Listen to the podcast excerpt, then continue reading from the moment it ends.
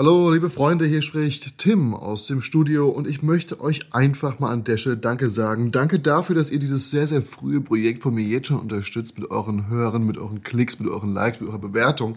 Ähm, denn wie jedes andere Projekt von mir, ich mache das ja alles selber und es, es entwickelt sich. Sprich, in dieser Folge, David ähm, hat hier und da auf dem Tisch rumgetrommelt, vor allem zu Beginn bei seinen äh, Sätzen, wenn er spricht. Und ich bitte dies zu entschuldigen. Leider reicht meine Mischfähigkeit nicht dazu aus, das Ganze rauszunehmen. Ich habe es ein bisschen abgedämpft, aber ähm, seht uns ein bisschen nach, dass in den ersten fünf bis acht Minuten leichte Klopfer zu hören sind. Ähm, und jetzt wisst ihr auch, wo es herkommt. Viel Spaß bei der Folge. Pot mit Ei, der kulinarische Podcast mit Blicken auf, über und unter den Tellerrand. Und hier ist Ihr Gastgeber, Tim Was los, Digga Hartmann. Und damit herzlich willkommen zu einer neuen Folge Pot mit Ei. Ich sitze heute hier in meiner Heimatstadt in, äh, in Darmstadt bei einem, ich würde mal sagen, mittlerweile sehr guten Bekannten und Freund bei David Rink in seinem Sterne-Restaurant Ox seit 2022. Sterne-Restaurant. Ich bin sehr, sehr stolz, dass ich heute hier sein darf. Hallo, lieber David. Moin. Wirklich mega. Nochmal herzlichen Glückwunsch. Stimmen, ja. Dankeschön. Das ist äh, nicht, nicht zu unterschätzen. Ich, ich muss ja so sagen, es ist, ich habe mich so gefreut, du bist seit 2019, gibt es diesen Laden hier. 2. November 19 haben wir eröffnet. Also Ende 19. Exakt. Vier Monate vor Corona. Richtig. Genau, ich bin, glaube ich, drei Monate später weggezogen nach Berlin. Dann kam Corona. Und jetzt haben wir im Prinzip zwei Jahre später und du sitzt da mit einem Stern. Es, es klingt so ein bisschen, als ob ähm, Corona dir fast nichts ausgemacht hätte und du noch ein bisschen stärker vorgekommen bist aus, aus, aus der Krise. Fast nichts aus, kann man glaube ich nicht sagen. Ich meine, wie du sagst, wir haben vier Monate äh, gestartet als Startup mit einem Restaurantkonzept und wurden natürlich ein bisschen überrannt mit der Situation, aber haben halt von vornherein den Kopf nie hängen lassen und äh, nach vorne gedacht. Sprich, ich meine, klar, wie jeder, ein bisschen außer Haus, Geschichten gemacht. Unser Vorteil war, dass wir halt hier, wie du siehst, so ein kleines Ladenkonzept, sprich Feinkost immer schon, also das ist ein Standbein schon von vornherein gewesen. Daran konnte man natürlich dann anknüpfen und Ah, mussten genial. nicht, nicht gar nichts machen, sondern konnten halt einfach das ausbauen. Also für das war es gar nicht so verkehrt, sage ich mal. Das heißt, wir die außer, Zeit halt Haus, hatten. außer Hausverkäufe. Genau, also hier halt einfach als Shop durften wir ja auch aufhaben, als Feinkostgeschäft Ja. sozusagen. Ein bisschen eingeweckte Speisen, internationale Feinkost, Sch- Schwerpunkt Spanien, Frankreich, Produkte und ein bisschen Käse, BJ, Schinken, wie auch immer. Haben dann im Zuge des zweiten Lockdowns wir alle nochmal so eine kleine eine Ox-Box gemacht. Also auch, äh, da bin ich damals sogar auf dich zugekommen, mal um ein paar Tipps zu holen vom Profi. Mit? Videotutorials und so, ja, wenn du dich, glaub mal, erinnerst noch. Es war eine, es war eine raue Zeit. Es kam so viel. Was war denn da? Hast du, hast du wirklich mit, äh, mit kleinen vakuumierten Päckchen gearbeitet und die verschickt? Ja, wir haben Boxen gemacht, wo quasi äh, ein drei bis vier Gänge Menü optional wählbar. Hast du auch Ähm, die Videos quasi mit dazu gemacht? Videotutorial, also quasi ja. halt ein Menü mit einer Anleitung, Minuten, 30, 40 Minuten Video und Ja. dann halt alles peu à peu, Schritt für Schritt gekocht. Das Ja. war halt dann immer gangweise, einzeln verpackt, beschriftet. Und so konnte man sich halt, so sage ich, sein drei bis vier Gänge Menü in einer halben, dreiviertel Stunde fertig machen zu Hause. Wunderschön. Mit einem kleinen Kochkurs noch mit Machst du dabei. das noch?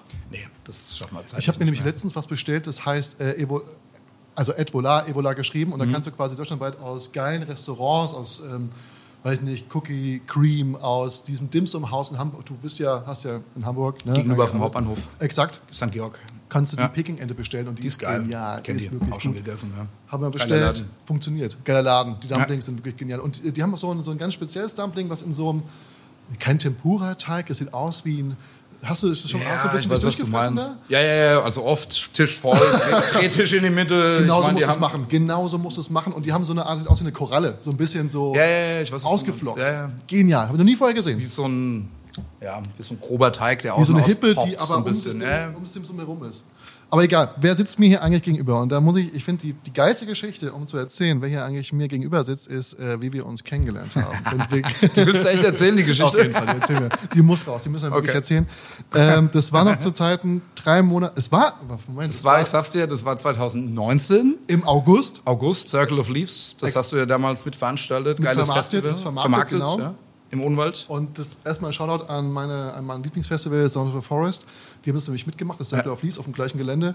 Und ähm, ich bin halt rumgelaufen, weil ich damit in der Verantwortung stand. Kamst von der Hochzeit, glaube ich. Ich kam von War der es voll in so einem Hochzeit. Outfit mit Hütchen und Ja, ich sollte, eig- eigentlich sieht man so nicht aus, wenn man offen. Das war ein Techno-Festival. Ne? Ja, genau. Was irgendwie wirklich in eine Unglückslage geraten ist, weil erst ist es ausgefallen wegen Waldbrandgefahr, meine ich, im vorletzten Jahr. Stimmt, Dann ja, haben sie das ganze Ding verlagert aufs nächste Jahr. ich glaube, die konnten es erst nach zwei Jahren wirklich starten, so irgendwie war Exakt, das doch, oder? exakt. Ja. Und dann ähm, haben sie das quasi so auf Brechen nochmal gemacht, was Ja. auch eigentlich ganz schön gewesen wäre, wenn es nicht geregnet hätte. Stimmt, das hat Weswegen so. ich dich mit diesem Friesennetz in Verbindung bringe, der aber kein Friesennetz war, sondern irgendein so Anorak ein drüber hat. uraltes Angelcape von meinem Opa vom Norwegen Dorschangeln, ein gelbes, verranztes Cape, das ich halt dabei hatte. Okay, es regnet und hab halt so mit meiner Crew, mit der ich am Start war, die haben halt immer ihre Flaschen noch leer trinken müssen. Ich war ein bisschen schneller und stand halt immer am Eingang, hat gewartet und alle dachten, ich wäre halt einer der Securities, die ähnlich gekleidet waren und ich hatte lustigerweise auch so eine Mini Maglite in der Tasche. und jeder kam halt zu mir und hat mir seine Tasche gezeigt und ich habe den Spaß halt so mit ein paar Bieren Anschlag. Moment, haben die dir die Tasche gezeigt, ohne dass du was gesagt hast? Genau. Und dann dachte ich so, okay, ich kontrolliere es halt mal. Ich habe ja ein bisschen Zeit zu überbrücken. Und nach drei Stunden äh, kontrollieren standst du dann vor mir und ich dachte, ich muss dich mal kontrollieren. Und du sagtest, äh, ey, ich bin hier von der Orca. Ja, ist schwierig, weil wenn du willst, kontrolliere ich einfach dich mal, weil ich habe nämlich hier den Crew-Member-Ausweis Genau so. und äh, wenn du das weitermachst, dann lass ich dich einfach hier wegtragen und hast dann natürlich weitergemacht und dann kamen zwei Securities, dann habe ich einfach Kopf über wegtragen lassen und ab seitdem nur noch mein Rechtsanwalt zwischen uns beiden. Ne? Fast, fast. Äh, fast so schlimm war es. Nee, ich fand das wirklich super lustig, diese Situation. muss Letztendlich saß du ein Jahr später hier an Tisch 4 da Nett hinten. mal, nett mal, das war noch 2019. halbe, halbes, ja, halbes Jahr später. Ich meine, wir haben uns ja nicht irgendwie jetzt... Ich, Gekannt, ne? Wir, wir haben Tschüss, Ciao gesagt und das Ich kannte lustigerweise deinen Bruder durch einen gemeinsamen Freund von uns. Aber kommt noch dazu. Ich habe die Eselsbrücke noch nicht verstanden. Genau, und ich saß irgendwann hier und du hast das Tattoo von mir erkannt und meinst, Jawohl. warte mal ganz kurz, Kollege, dich kenn Das ich habe ich schon mal kontrolliert. ja, genau. Der Arm kam mir noch ganz so be- bekannt vor und die Fresse wieso. Und dann, Das war ähm, dann kam da diese, diese Bindung zustande. Das war eine lustige Geschichte. Und dann kam noch raus, dass mein Bruder irgendwie noch befreundet ist. Musikmäßig mit dem Paddy so irgendwie am Start Genau, war. ne? richtig, mit dem, äh, Patrick Demuth. Grüße gehen raus. Äh, Der Hude. Dabei seit Stunde eins muss man wirklich sagen. Der ist wirklich immer dabei. Ähm, und auch Aninda, hier, Grüße. Lindolf. Beim gemeinsamen Freund gehe ich hier gerne, gerne zum Friseur, zum Henning. Ey, das sind Läden, die kann ich einfach mal in die Shownotes schreiben, weil heute ist eigentlich eine große Darmstadt-Folge. Und ich weiß, das ist natürlich jetzt regional so ein bisschen. Wahrscheinlich die meisten Leute, die kennen mich jetzt aus Berlin, ein paar aus Frankfurt, ein paar aus Darmstadt. Aber ich finde es ganz geil, dass wir hier in meine Heimatstadt zurückkommen. Und sich der Kreis schließt. Oder? Ja, ja. Oder? Unser größter Keks Das mal. ist er, Alter. Und wir werden heute auch heute wieder ein bisschen was essen. Ich habe ähm, die nächste Empfehlung beim Köller. Äh, La Sucré heißt es auf der Fressgas ein paar Macarons geholt gerade noch, weil ich habe ich hab mich ein bisschen abgehetzt. Ich war Die sehen edel aus, ja. Die sind ganz geil. Das, das Ögelgrünes ist äh, Vanille-Olive. Hm, sehr geil. Das ist ein Food Pairing, was ich so noch nicht kannte. Ich weiß Kenn nicht. ich, doch. Ja? Vanille Olive funktioniert wunder. Ich habe so, äh, ich hab ein schönes Gelee, so ein, so ein Gummibärchen quasi. Ja. Wo quasi Vanille und Olivenöl wunderbar zusammen. Also ich bin gespannt. gehört. Genial. Und der macht halt nur solche Sachen, das finde ich ganz gut. Ähm, ich bin ein bisschen gehetzt. Ich war noch beim Thai, hier beim Iroy D. Kennst du den? An der, an, am Eschheimer Tor. ja, ja, ja, ja. Ja, klar, logisch, sag mir was, ja. Und jetzt kam ich schnell nach Hause, weil ich hatte super Bauchschmerzen und die Problematik ist die, ich weiß, wir, wir, wir können direkt hier abrutschen. Es, ich weiß nicht, ob es daher kam, weil die, wir sind gerade zwischen den Jahren, sagt man. Ne? Also das heißt, zum Zeitpunkt der Aufzeichnung befinden wir uns gerade am 27.. 27. Dezember und ich weiß nicht mehr ganz, was ich alles gegessen habe. Das ist ja die Jahreszeit der Füllerei, würde ich mal so sagen. Und ähm, da komme ich eigentlich schon direkt zur ersten Frage, wenn ich hier einen frisch gebackenen Sternekoch vor mir sitzen habe. David, was gab es denn bei dir zum Weihnachtsessen? Eine schöne dies- Dieses Jahr tatsächlich die Keulen geschmort und ganz klassisch gebraten. Die Brust mit handgemachten Spätzle und einem schönen Rotkohl. Und Nachtisch? Nachtisch, äh, da sind wir eher beim Käse und Wein und Champagner. Das heißt, die Macarons, die isst du gar nicht. Die esse ich, aber selber zu Hause bin ich nicht so der Süße, ich bin eher der Herzhafte. Aber Vorspeise? Schönen Feldsalat, ganz klassisch, mit ein paar Walnüssen, ein bisschen Foie Gras. Genial. Und was hat man noch? Eine schöne Marksglöschensuppe. Hammer. Aber hast du die jetzt hier einfach aus, ich meine, wann hast du Das gestochen? hat die Mutter gekocht. die Suppe, die kann die Mutter.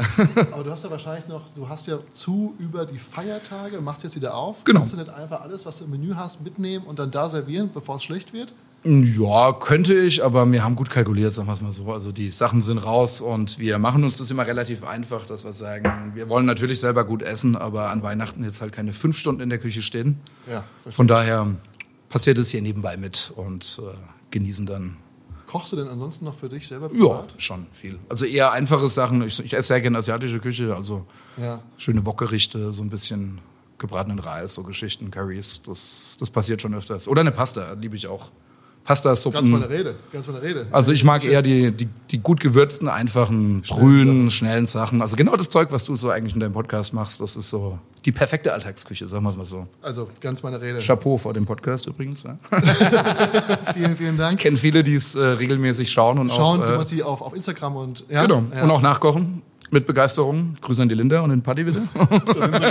da sind sie wieder.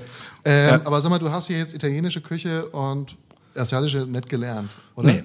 Was hast du? Also gelernt habe ich eigentlich französische Küche, also wirklich klassisch, wirklich so mit Gemüseturnieren, also wirklich so. Mein, mein, mein Lehrchef damals kam aus dem Elsass, war so Heberlin-Schüler, sag ich mal. Also das war wirklich schöne klassische Küche. Und ich würde sagen, das ist oft heute noch die Grundlage, gerade was so eine gute Brühe, eine Jus, Ansätze angeht, natürlich mit eigener mit eigener Etikette und das Ganze ein bisschen modernisiert oder in eine Richtung gebracht. Deswegen, ich sage auch nicht, ich koche Französisch. Ich finde das immer, also ein Franzose guckt mich wahrscheinlich an und lacht. Ja. Ich arbeite gern mit französischen Produkten. Wir arbeiten sehr gern mit hochwertigen spanischen Produkten, aber genauso mit regionalen Sachen vom Bauer vor der Tür oder irgendwas aus dem Wald, wo mal gesammelt. Also wir kombinieren es einfach. Und Wo hast du gelernt? Gibt es den der, Laden noch? leider nicht. Der hieß Schloss Neuburg in Obrigheim. Das ist im Neckartal zwischen ähm, Heidelberg und Heilbronn Du quasi. bist doch von hier. Bist du aus Darmstadt? Ursprünglich nicht. Ne. Wo kommst du denn her? Eigentlich Baden-Württemberg, aus der, von der anderen Seite vom Odenwald. Guck, wir kennen uns ja gar nicht. Ja, ja, das heißt, wir müssen ganz vorne anfangen. Also, wo kommst du her? Du bist aus Odenwald, Mosbach, das ist wie Aber es ist ja noch an der, ich meine, Odenwald ist ja so schwimmend, ne? Genau. Also eigentlich der badische Teil vom Odenwald am Neckar, am ne aus dem Neckartal. Sehr schöne Ecke, kann ich auch echt mal empfehlen. Gibt's schöne alte Fachwerkhäuschen so, also echt toll. Wunderschöner Anstrich. War aber lang eigentlich im Heidelberger Raum, also sprich Heidelberg, Mannheim, so das ist so meine meine Base eigentlich und dazwischen dann kennst du selber als Koch kommst du ein bisschen über die Ecke. Ähm, mal noch ein Jahr in Australien dazwischen, dann im Wo warst Hannover. du da? Ähm, also tam damals tatsächlich Work and Travel gemacht, Ja. aber halt auch als Koch, also die meiste Zeit in Brisbane Das eigentlich. ist aber ja. genial, weil wenn du Work and Travel mit diesem ganz normalen Visa gemacht hast, Genau, als dann Koch. hast du ja direkt einen geilen Job gehabt. Äh, Vor allem super bezahlt Ex- und die. Re die Reisen, also äh, und ja- europäisch qualifizierter Koch ist ein Anders. perfekter Job da, sagt man es mal so. Ja. Gut bezahlt vor allem auch. Und du hast nicht die Scheißarbeit auf den Plantagen machen müssen, dass du irgendwelche Avocados... Habe ich aber auch gemacht. Ich habe einen, ich hab einen Monat lang Mandarinen gepflückt und das war mega geil. Hatte ich auch. Und, und die Bäume stutzen oben, über diese Zweige Pruning, ja, ja. Pruning, genau. Genau. Alter, was habe ich geblutet, ey. Das war wirklich, das war wirklich ein bisschen... Das war wirklich Scheißarbeit. Auch auf dem Vineyard. Da hinten Norman, hi, grad das, das ist der Norman. Bruder. ist der Bruder des ganzen Laden. Mit... Geschäftspartner, Geschäftspartner. Freund und Bruder. Du gehst oder was? Du verlässt uns? Ja, ich muss arbeiten. Einer muss das machen. Einer muss aber. Ich wünsche euch noch einen schönen Abend. Habt viel Vielen Dank, vielen Dank. Spaß, habt einen schönen Austausch. Dir Grüße auch. an alle. Liebe Grüße Grüße, von Norm. an die Jungs. Und äh, bis bald. Tim, schön, dich wieder gesehen zu haben. Wir kommen wieder. Also ich komme wieder. Ich auch. David auch. Besser ist es. Lass uns mal krachen, würde ich sagen. Habt viel Vergnügen, schönen Abend noch. Machen wir. Ciao. Tschüssi, mach's gut. Und ähm, Australien, ja. Und da bist du quasi rumgereist und hast dann da überall gekocht. Genau, also ich habe eigentlich, ich habe Familie auch in Australien, in Adelaide, ähm, quasi da gestartet und dann Auto gekauft und dann einfach die komplette Ostküste hochgeballert über die Klassiker Great Ocean Road, Melbourne, Sydney, bis nach Brisbane. Da bin ich fast fünf Monate hängen geblieben. Habe auch in so einem französischen Restaurant da äh, fest gearbeitet. Das war auch eine geile Zeit mit viel Europäern, viel Belgiern, Franzosen.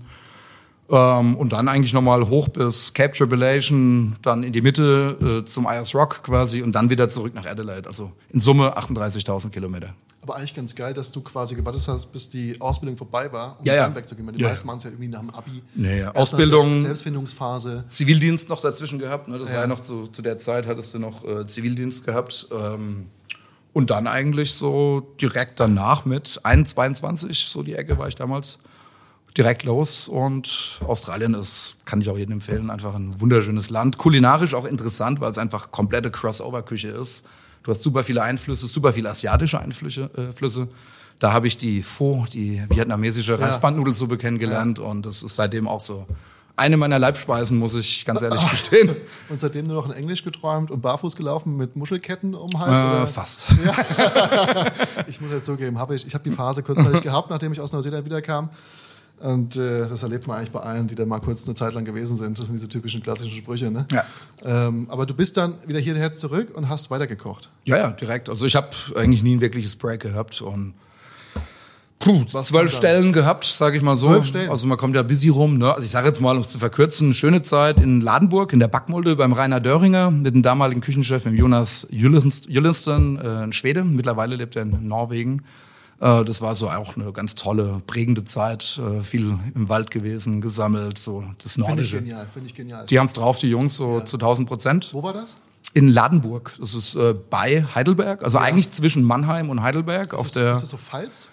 Nee, Baden-Württemberg. Baden-Württemberg. Äh, ist eine super schöne alte Römerstadt. Also kann man jedem empfehlen, da mal hinzugehen. Das Ja. ist traumhaft. Und da gibt's ein schönes Restaurant, das ist die Backmulde. Schöner alter Fachwerk. Gibt's auch noch? Gibt's noch, ja, ja. Seit über 20 Jahren hat er seinen Laden mittlerweile. Und auch eine schöne, gehobene, gute, bodenständige Küche. Also sehr weiter zu empfehlen. Ey, ich schreibe das alles, was du hier sagst, Mach schreibe ich unten in die Kommentare. Wenn jemand mal nach Heidelberg fährt, gerne mal über Ladenburg fahren. Das, äh, der Rainer freut sich. Ich würde sagen, ey, ich hau hier gerade eine, nächste Kategorie raus und die nennt sich.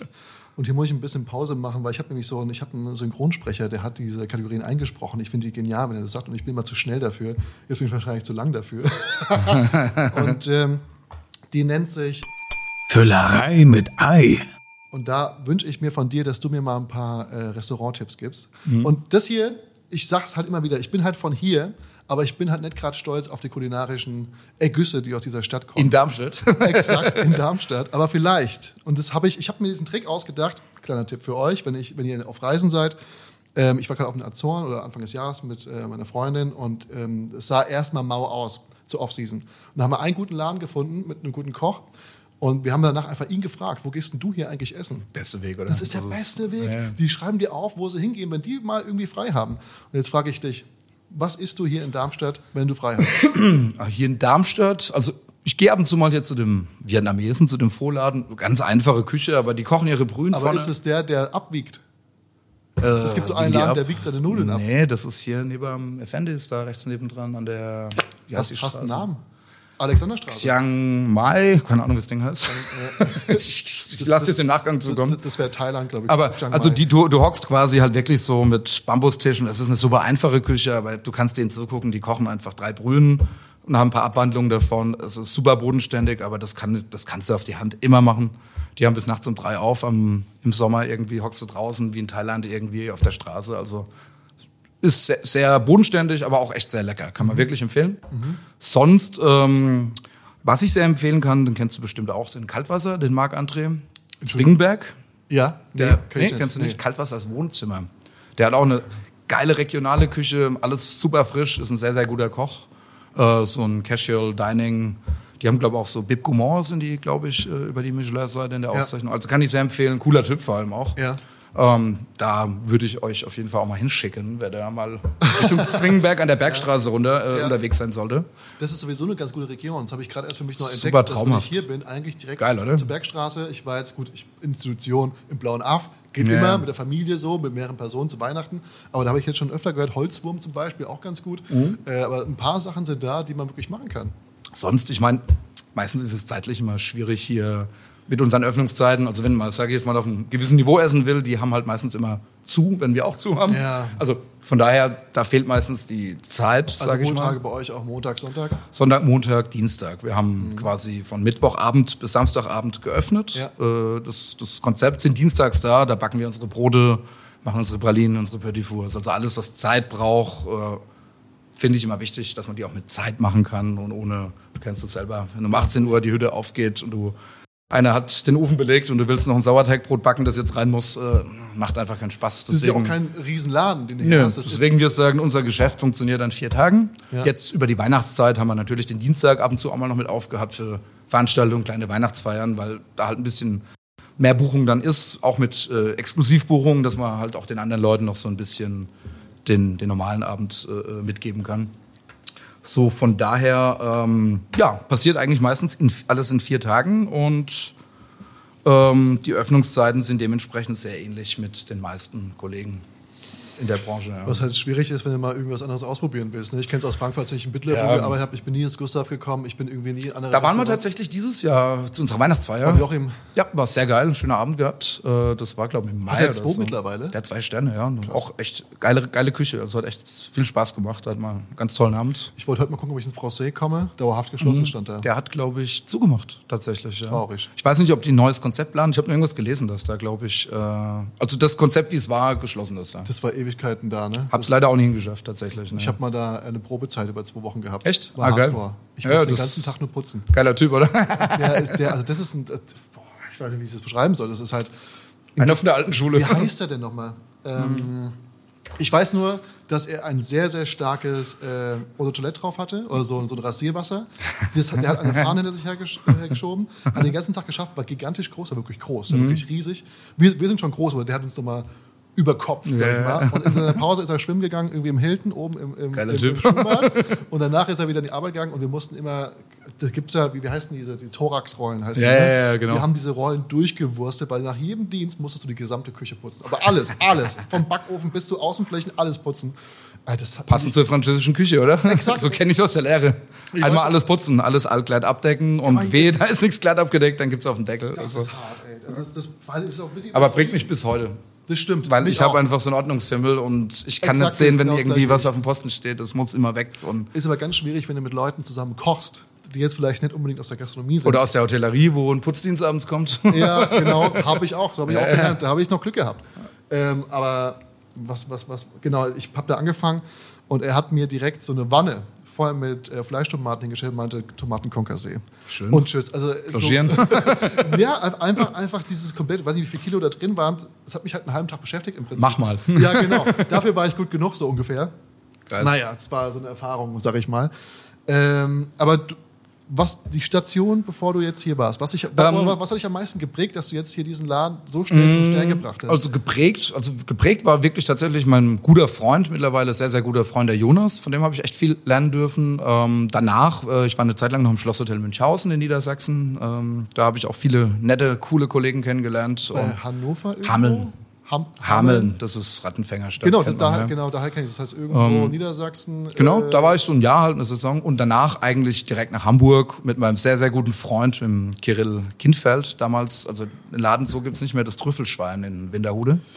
Auf dem Mühlenkamp. Hat geschlossen letztes Genau, Jahr. der hat es abgegeben, der hat ein neues, neues, geiles Konzept. Wenn du Weintrinker bist, kann ich sehr empfehlen, in der Hafen City. Ähm, da hat er zusammen mit, dem, äh, mit seiner Frau, mit der Jana und mit Maximilian Wilm, der war lange Sommelier beim Karl-Heinz Hauser auf dem Sülberg. Und die haben sich da zusammengetan, auch sehr guter Freund, cooler Typ. Und der hat echt Plan auch von Wein und die haben so ein modernes äh, Wein-Bistro-Konzept mit echt einer Tip-Top Weinkarte und einer 1A-Beratung und einer guten Tagesküche, die aber trotzdem halt noch so ein bisschen diese Fine Dining Ecke mitspielt. Ähm, kann ich sehr empfehlen für einen Hamburg-Besuch, wenn jemand äh, Bock hat auf Wein und was Gutes zu essen, da mal. Wie ist direkt ähm, Kinfels Kitchen and Wine. Das ist direkt an der Elfi quasi, an der Elbphilharmonie. Wie lange warst du in Hamburg?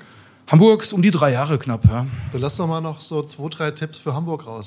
Hamburg, ja, da gibt's ein paar schöne Sachen. Ähm, wo waren wir als, als äh, das, äh, na, wie heißt's denn wieder? Ähm, Estancia, ein schönes Steakhouse, was man da hat. Ich meine, was du vorhin schon angesprochen hast, dem Summhaus kann ich natürlich machen. jedem mal empfehlen. Leute, auf jeden Fall machen. Das müsst ihr. Da, da muss man mal vorbei. Ähm, was hat man noch zum Beispiel? Äh, Brechts Bistro heißt es, glaube ich. Die haben auch so ein euroasiatisches Konzept. Das fand ich damals eigentlich ganz cool. Haben wir auch so als Weintrinker so seinen Spaß. Wo ich jetzt selber im, im Januar äh, essen gehen will, ist das Bianc bei dem Matthäus und Mhm. Ja, zwei, zwei Sterne Koch. gehört. Das äh, habe ich als Gast leider noch nicht erlebt. Ich war mit dem Kirill einmal da. Also da, das interessiert mich sehr. Da Ja. möchte ich mal hin. Das Fontenay soll ziemlich geil sein. Das steht bei mir auf der Hier rattern die Ideen runter. Ja, ja. Aber keins von denen hatte ich jetzt, hätte ich jetzt erwähnt oder so, weil ich die nicht kenne. Ja, aber also, mega gut. wie gesagt, da ist auch in der Zeit, wo ich jetzt über fünf Jahre nicht mehr da bin, einfach super viel passiert. Und Ja. Also Hamburg lebt auch einfach von der Straßenküche. Also da gibt's Ja. halt jetzt tausend Kleinigkeiten, wenn du einfach mal so ein bisschen asiatisch äh, moderne Küche genießen möchtest. Also gerade viel Vietnamesen. Macht Spaß. Also gibt's echt ein paar schöne Ecken, kann ich sehr empfehlen. Also, Ja, wunderschön. Wirklich cool. ja, sonst ähm, was was äh, was Hamburg, ja Hamburg. Ich meine Berlin zum Beispiel, das da bist du ja da Ja, da, da, brauchst du gibt's, da gibt's kannst auch sehr viel. Das ist was, wo, wo ich auch noch nicht so auf dem Schirm, oder zeitlich noch nicht so auf dem Schirm hatte. Da will ich auch mal auf dich zukommen. Ja, wenn du da bist, sag Bescheid, dann machen wir eine kleine Foto, würde ich sagen. das, das interessiert mich sehr auch mal. ja, aber da kannst du dich totfressen. Viele geile Kollegen. Ja. Äh, An wen musst du als erstes denken, wenn du an Berlin denkst? ja, ich meine, klar, ich meine, wenn du Marco Müller oder so, das sind natürlich Ja. die prägenden. Ne? Rutz. Rutz. Ähm, dann, äh, wen, wer hört mich da noch? Ich meine hier der, na, wie heißt dann wieder? Hm. Fasil? Ja. Würde mich mal sehr interessieren. Da Ähm, das Pricol? Maximilian Pricol? Kindl. Oh, Pricol, Maximilian Kindl, der früher kennengelernt war in Hamburg. äh, Fasil. Pricol, sehr ja. sympathisch das auch, ist also- ein Freund von mir, Anton Behnke, mit dem war ich vorher im Mhm. Podcast, wenn ich mich, wobei du kommst ein paar Stufen später, kommt einer dazwischen, äh, zwei. Ähm, seine Freundin arbeitet noch da, er hat auch da viel Zeit mit drin verbracht. Pricol ist schon mega gut. Äh, Gerade aufgemacht, das November auch ziemlich gut, neuer Laden. Aber ey, da kannst du dich, da kannst du wirklich. Mhm. Ich glaube, äh, da kannst du eine eigene, äh, einen eigenen Podcast füllen. aber nur die Läden runterrattern. Dass er Und das Schlimme ist halt, dass ja. es wirklich alles wandelt. Genau wie in Hamburg hast du halt, du kannst dich gar nicht so schnell. Also wenn du fünf Jahre Restaurants- nicht mehr da bist, ist wahrscheinlich alles neu. Kannst du so, grad ne? von neu anfangen. Ja, ja, So das ist es. Macht's ja auch spannend. Ne? Also Wann, wann bist du weg aus dem Trüffelschwein? Ich bin weg, 2015 tatsächlich. Ja, das ist jetzt auch schon wieder ein paar Jährchen her. Das fällt, mir gerade auf. Ja. 2015 habe ich einen Eintrag bei dir gefunden.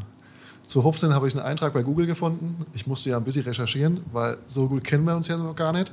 Ähm, dass du bei den Young Chefs, San Pellegrino, ja, ja, stimmt. Ja, dass du da mitgemacht hast, Halbfinale. ja, Oder? war auch eine lustige Erfahrung. Das war tatsächlich in Frankfurt. Ja. Ähm, auch echt ein paar sehr, sehr coole Kollegen kennengelernt und Kann, kannst du ganz kurz erklären, weil viele können mit dem Begriff gar nichts anfangen, was das genau ist? ist quasi ein Award über San Pellegrino, ähm, wo junge Chefs, also junge Köche, nicht Chefs in dem Sinne von Boss, ähm, quasi äh, äh, mitmachen können. Das Ganze ging damals, glaube ich, über Mailand, über die Vogue, wo du quasi zum Finale dann nach Mailand ge geladen wurdest und äh, dich da halt in, äh, anhand deines äh, Konzeptes bewerben konntest und dann quasi da bei dem Probekochen mit, mitmachen konntest. Und äh, da haben wir ein schönes Rezept halt wieder mitgebracht. Äh, und dann halt so den klassischen Kochwettbewerb, wo du halt dann drei, vier Stunden Zeit hast, äh, eine krasse Jury vor dir sitzen hattest. So. Was musstest du kochen? Wurdest du dir Ähm, nee, nee, nee, ich habe ein eigenes Gericht gemacht. Also ich habe so einen schönen Hummer gehabt mit so ein bisschen eingelegten Rettichen und so ein bisschen Mixed Pickles, sage ich mal, so ein bisschen maritim angehaucht. Das hast du ihm vorher, das hast du den vorher eingereicht, und dann hieß es, kommst du vorbei und kochen sie das? Äh, machst einen Warenkorb und hast dann halt ein Zeitfenster und kochst es vor Ort tatsächlich. Dann. Mhm. Alleine? Alleine, ja, ja, klar. Es gibt ja auch so Team- Nee. Teamwettkämpfe. Nee, da hat jeder so seinen, seinen Posten quasi und Ja. äh, ich habe halt ein kaltes Gericht gemacht, weil ich sehr gerne Gartmanger arbeite oder damals viel gemacht habe. Und äh, ja, so konntest du da halt einfach so dein, dein Gericht hinzimmern und hast dann auch eine schöne Jury gehabt von Nils Henkels, Sven Elverfeld, äh, Karl-Heinz Hauser saßen da, Karl Obauer, glaube ich, noch aus Österreich und Ich habe schon gelesen, wenn ja, du waren prägende Köche, für die du da kochen durftest. Ja. im Finale wäre, dann glaube ich dann Massimo Bottura dabei gewesen. Ich Genau, da ist, äh, ah, ich weiß gar nicht mehr, wie er hieß, cooler Typ hier aus, äh, aus dem Schwarzwald, der es auch gewonnen hatte. Ähm, der ist dann quasi nach, nach, äh, nach Mailand. gefahren Ja. und ist da, glaube ich, auch relativ weit gekommen tatsächlich. Also ja, schönes Ding, war einfach mal, ich bin kein Wettkampfkoch, also Mhm. das war, war einfach mal eine schöne Erfahrung, ich wollte es mal gemacht haben und Das muss man unterscheiden. Ne? Also ich habe ich hab früher Genau. Mhm. ein paar Wettkämpfe gekocht während meiner Ausbildung und so.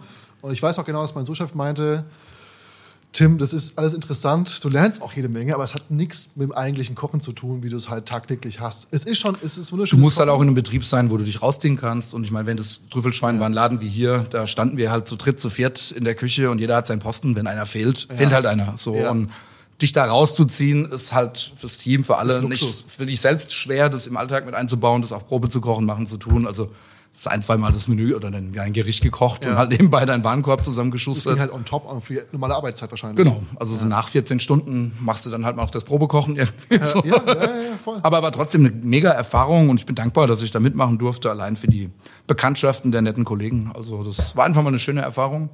Und ja, dementsprechend habe ich das gemacht und aber auch einmalig dann. Bildest du hier aus eigentlich? Hast du Noch nicht. Also wir haben einfach, ich meine, du kennst die Küche, hast du mal reingeguckt, die ist sehr Ja, klein. ja. Ähm, jetzt Im Zuge der ganzen Maßnahmen äh, hat es auch einfach keinen Sinn gemacht, jetzt irgendwie einen Lehrling hier noch mit reinzuholen. Aber das ist so der nächste Schritt, dass wir dahin wollen. Jetzt für den Service wahrscheinlich fürs kommende Jahr jemand suchen.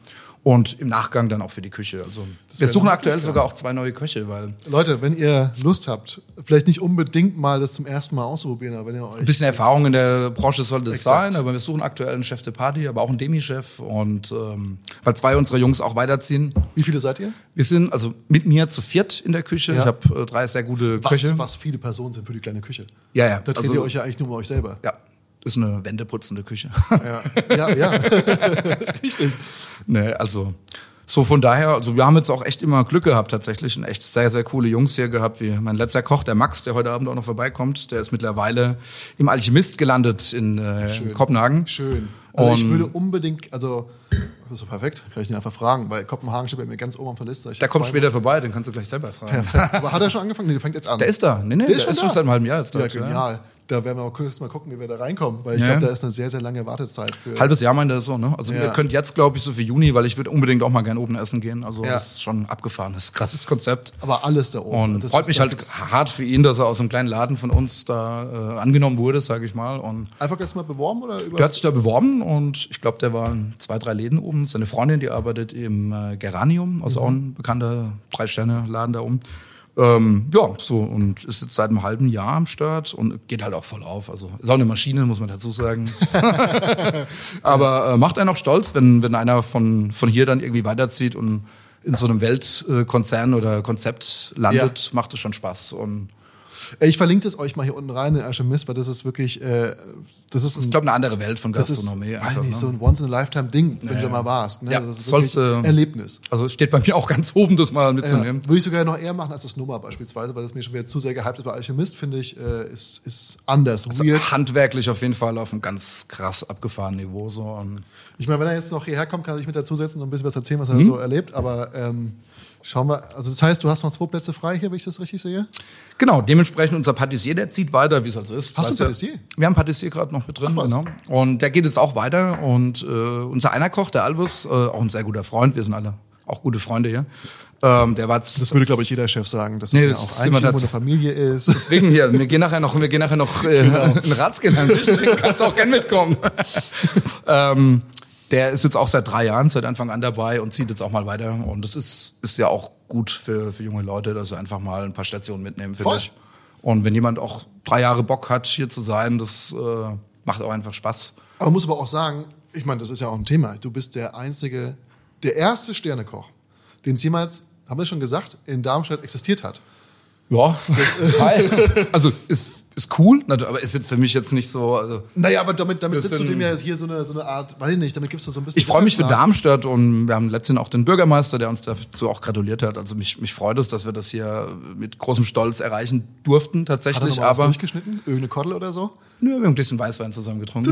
Das ist auch okay. Fast noch besser. Aber ähm, dass es das so in dem Umfang hier nicht gab und auch viele auch immer sagen, ey, Darmstadt, da, ist, da kannst du nicht gut essen gehen und einfach mal diesen Bann zu durchbrechen und zu sagen, ey, Jungs, das äh, funktioniert in jeder Stadt, wenn du einfach Darmstadt, wir haben sehr viele, muss man wirklich sagen, und davon leben wir und die haben uns auch die Corona-Zeit unterstützt. Die Darmstädter sind einfach auch ein echt cooles Publikum. Also sage ich jetzt nicht hier, was ein Podcast ist, ist wirklich so. Mhm. Ja. Wir, wir die, haben die Zuhörer, sind mit den, die kommen eh nicht von hier. ja, von aber wir sind den, mit den meisten Stammgästen sind wir per Du. Wir freuen uns, wir fallen uns in den Arm, wenn wir uns sehen, die seit dem Anfang an dabei sind. Und es macht einfach viel mehr Spaß, wenn du Leute hast, die oft kommen und viel äh, persönlicher. super persönlich. Und davon lebt halt auch so eine Stadt. Das ist dann der Umkehrschluss, äh, dass es vielleicht in der Summe nicht so viel vergleichbare Konzepte gibt, aber die Leute, die hier sind, die das schätzen, die sonst immer nach Frankfurt gefahren sind oder mal nach Mannheim, nach Heidelberg, freuen sich einfach wahnsinnig, dass es hier sowas gibt und also es funktioniert und die Leute haben einfach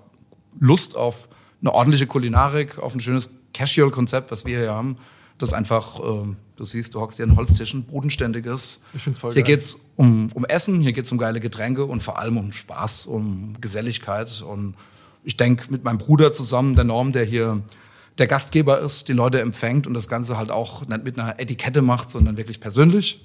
Aber Ähm, ich finde, ich meine, er hatte es ja nicht gelernt. Er kommt aus einem ganz er anderen Bereich. Kaufmann und- aber der macht es so genial gut. Ich glaube, das ist halt auch oft ein Vorteil, weil du halt, wenn du das nicht so mit äh, Knickeregeln lernst, sondern einfach mal aus, von dir raus daran rangehst an, an die Kunden, bist du halt viel offener und auch nicht so gehaftet an irgendwelche äh, äh, Abläufe oder Regeln, die es sein müssen, sondern du bist einfach wie du bist. Legerer. Und das mögen speziell hier unsere Kunden, dass sie halt einfach sich wohlfühlen und eine Wohnzimmeratmosphäre haben. Und das sind wir, das ist das Ox und das ist unser Konzept vom ersten Tag. Worauf ich hinaus wollte, ist, dass jetzt, wo du diesen, diesen Stern hier erkocht hast, bietest du natürlich auch vielen Anwärtern oder potenziellen neuen Mitarbeiter, Mitarbeiterinnen die Möglichkeit, in ihrer Heimatstadt einfach ein gutes Absolut. kulinarisches Konzept zu erlernen oder mitzumachen. Ne? Und auch mitzugestalten. Also bei uns äh, ist auch, wer jemand, der hier arbeitet, der darf sich auch zu 100 Prozent mit einbringen. Und wir funktionieren als Team, als Ochs. Und klar, einer muss die Rübe hinhalten, äh, aber trotz allem machen wir das hier zusammen. Und das wächst nicht alles auf meinem eigenen Mist. Also Ich meine, weißt du, wo ich mich beworben habe? Als ich, aber ich habe ja nicht ursprünglich Koch gelernt. Ich, also ich habe ja erst Immobilienmakler gelernt und dann nochmal Koch, so mit äh, Anfang 20. Und ich habe mich natürlich erstmal beworben in Darmstadt bei zwei Läden. Kannst du erraten, welche?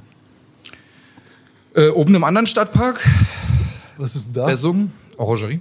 Nee, ja, wäre eine gute Adresse Ja, gewesen. hätte ich jetzt einfach mal Nee, ganz, ich habe natürlich erst an die Läden gedacht, an die ich kenne, wo ich, wo ich meine Eltern hingeschleppt haben. Glasschrank. Nee, das war die, ähm, gab's es da? Gibt es es noch? Den gibt's glaube ich noch. Oder Ja. gab's den mal nicht? Boah, ich bin auch erst seit ein paar Jahren hier, also kann ich dir nicht sagen, aber das wäre so Nachbar. Noch bodenständiger. Noch bodenständiger. Noch bodenständiger. Ich habe mich in der Sitte beworben. Ach geil. Das war natürlich nochmal was anderes. Das ist ein sehr, sehr bürgerliches Restaurant. Und dann habe ich mich äh, beworben ähm, im Shiraz. Weil Ah, ich die geil. Mhm. persische Küche so gut fand. Und ich weiß noch, ich habe mich da reingesetzt und dieser Chef, der mich begrüßt hat, der hat geschwitzt wie ein Schwein. Ich weiß nicht, der war, der war, der war richtig glitschig wie so ein Fisch, hat mir die Hand gegeben und es ist alles, alles geflossen. Ich weiß nicht warum. Weil er wahrscheinlich zum Bewerbungsgespräch der so noch nicht gemacht hat mit jemandem, der irgendwie nicht aus der Küche kommt. Mhm. Und der meinte, hey, alles cool und so. Ähm, aber das können wir nicht machen. Dann meine ich, warum denn nicht? Kein einziger in der Küche spricht eine Sprache und kein einziger kann erklären, warum er so kocht, wie er kocht, weil es haben die Mütter denen beigebracht. Das ist eine geile Küche einfach, ne? Das, Also- wir können das hier nicht vermitteln, Nee. funktioniert nicht. Nee. Genau, das ist, die waren sogar bei Kitchen Impossible, habe ich letztens gesehen. Stimmt, ja, ja. Das war mal was wo aus Darmstadt, weil Tim Melzer hat ja eine Der hat, Beziehung ich glaube, sein Vater kommt ja Grube Messel dahin, Grube irgendwo Messel, so, genau. ja, Distille irgendwie so, ja, das ist irgendwie Deswegen verwandelt. tummelt er sich manchmal Mhm. hier äh, in der Region. Und ähm, dann habe ich mir irgendwann gedacht, das kann es nicht sein. Und dann habe ich mir die Villa Kennedy ausgesucht in Frankfurt. So, ne? Das war auch Gott sei Dank die absolut richtige Entscheidung, als jetzt in der Da habe ich damals gepennt bei diesem Young Chef Award in der Villa Ah Kennedy. ja. Da haben die uns Habt ihr das in. Frankfurt gemacht? Ja, ja, klar. Wo wurden gekocht? Äh, in diesem Nestle-Gebäude, im Hochhaus oben, die eine Ah, Küche. Niederrad. Genau. Und da wurden wir alle untergebracht in der Villa Kennedy. Daher habe ich da Man muss ja sagen, San Pellegrino ist ja auch Nestle. Ja, das hier wird nur kurz. Aber ich meine, das Wasser hier ist, ist ja von staatlich Fasching hervorragend. Ist das dieses salzig schmeckende Wasser? Äh, es hat ein bisschen, es hat sehr viel Mineralität. Ich finde einfach, das geht wunderbar mit dem Wein zusammen. Ja, das, ist, das ist Rentnerwasser. Ich habe nämlich einen Kumpel, der trinkt geil. nur das. Aber das ist und der sagt gutes auch, Wasser. das ist geil. Und seine Ja. Mhm. Frau sagt immer, das ist so Rentnerwasser. Aber es ist, ähm, Aber ich, zum Essen finde ich es, ohne da jetzt das zu bewerben, aber ich finde es zum Essen tatsächlich eine schöne Bekleidung. Also, also ich bin eher der, wo auch Wein trinkt äh, zum Essen. also Leute, kaufen. ja? Ähm, aber sag mal, ich glaube, und das interessiert, das will ich wirklich wissen, die Leute da draußen, denn ähm, du bist der erste Sternekoch hier im Podcast. Es waren viele, die über Social Media bekannt sind, Mhm. Hobbyköche, die wirklich auch absolute Reißer sind. Ähm, Leute, die es, Graciella zum Beispiel, vielleicht kennst du die auch schon bei Kitchen Possible und die macht das, war auch bei The Taste in der ersten Staffel dabei. Macht alles, München? Ja, aus München. Ja, Die, ja. hat, die die Alimentari ähm, und die macht alles so ohne Waage. nur nach Gefühl. Sehr geile Küche, ja. Mega Hammer. Die macht doch diese abgefahrene Bolognese, glaube ich, gell? Die kommt jetzt, die kam schon raus. Oder kommt noch, ich weiß nicht. Das ist ein zeitloser Podcast. Und äh, die haben ja nachgekocht, die Vinci's Abgefahren. wo irgendwie 28 Organe sind. Das Ja, heißt, ja, ja. dich so ein bisschen wie Dama, dass da eigentlich nur Organe in deinem Kühlschrank sind. Sehr schön. Ähm, Hammer. Die schmeckt wie eine Foie Gras, aber als Lasagne. Ist super lecker bestimmt. Mega ne? gut. Das Rezept äh, schicke ich dir einfach. Mach das. YouTube-Link. Ne? ähm, und jetzt ist natürlich, ich will wissen, dieser Weg bis Mhm. zum Stern, wie hat er sich für dich gestaltet? Und äh, das war ja schon von dir, du hast es schon angestrebt. Das hat man ja in deiner Nein. Arbeitsweise gesehen. Ja, also klar, wir haben mh, in Hamburg auch eine Küche gemacht, also die in der Richtung war oder ist. Ähm, allerdings haben wir hier am Anfang ein anderes Konzept gehabt. Das war eigentlich eher ein bisschen Bistro-lastiger, bewusst ausgelegt, so mit bisschen mehr Feinkost und auch mit à la carte Optionen. Aber in erster Linie sind wir darauf gekommen, auf Nachfrage der, der Kunden, der Gäste, weil wir haben schon immer die Menüs hatten. Am, am Anfang hatten wir drei Menüs, maximal zu fünf Gängen. Und eigentlich, das à la carte war eigentlich raus. Also das hat eigentlich keiner mehr genommen. Fast jeder hat eigentlich die fünf Gänge gehabt und es war oft, dass dann Kunden kamen oder Gäste und Freunde, ey, können wir noch einen sechsten, können wir noch einen siebten? Und haben wir halt irgendwann so nach dem zweiten Lockdown gesagt, so ey komm, wir machen jetzt einfach ein neues Konzept. Da können wir halt dann einfach auch viel mehr Handwerk reinbringen, wenn wir nicht zu viel haben. Deswegen beschränken wir es auf zwei Menüs. Wir haben auch immer von vornherein schon immer ein festes vegetarisches Menü mit drin, das hier auch sehr, sehr gut angenommen wird. Ähm, mit auch pesketarischen Optionen. Also du kannst dir auch quasi ein pesketarisches Menü zu sechs Gängen zusammenbauen. Aber haben eigentlich ein Hauptmenü, das ist das Pure Taste. Das gibt's zu fünf, sechs oder sieben Gängen.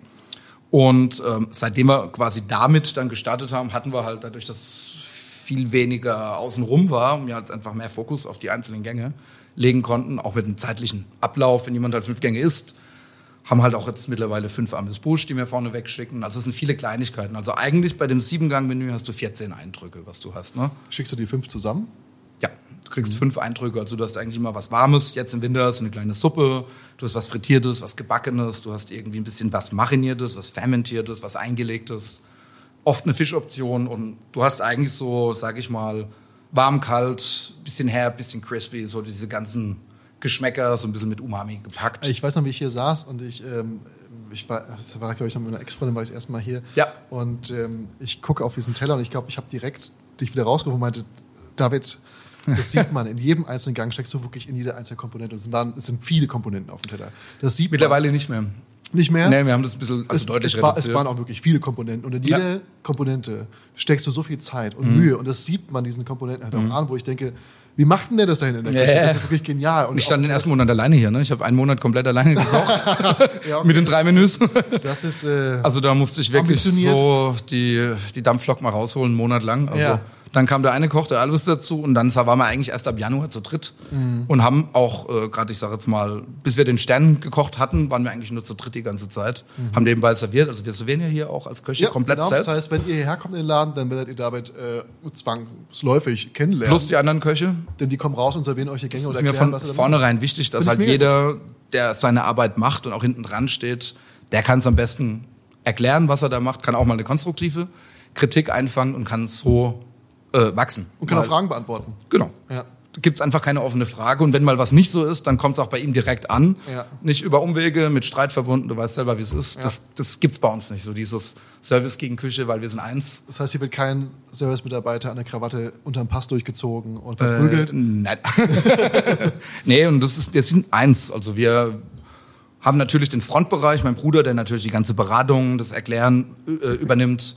Die Catalina mittlerweile noch fest mit dem Team, auch äh, mehr als zufrieden mit ihr. Die ist einfach hart am Start. also zwei im Service. Genau, zwei fest und zu viert in der Küche und aber wir ähm, servieren, wir, wir heben auch mal aus. Ich serviere auch mal einen Wein. Also bei uns ist das eigentlich Ausheben heißt, äh, dass wir Ähm, den Tisch, Tisch abdecken. genau und nachdecken auch mal.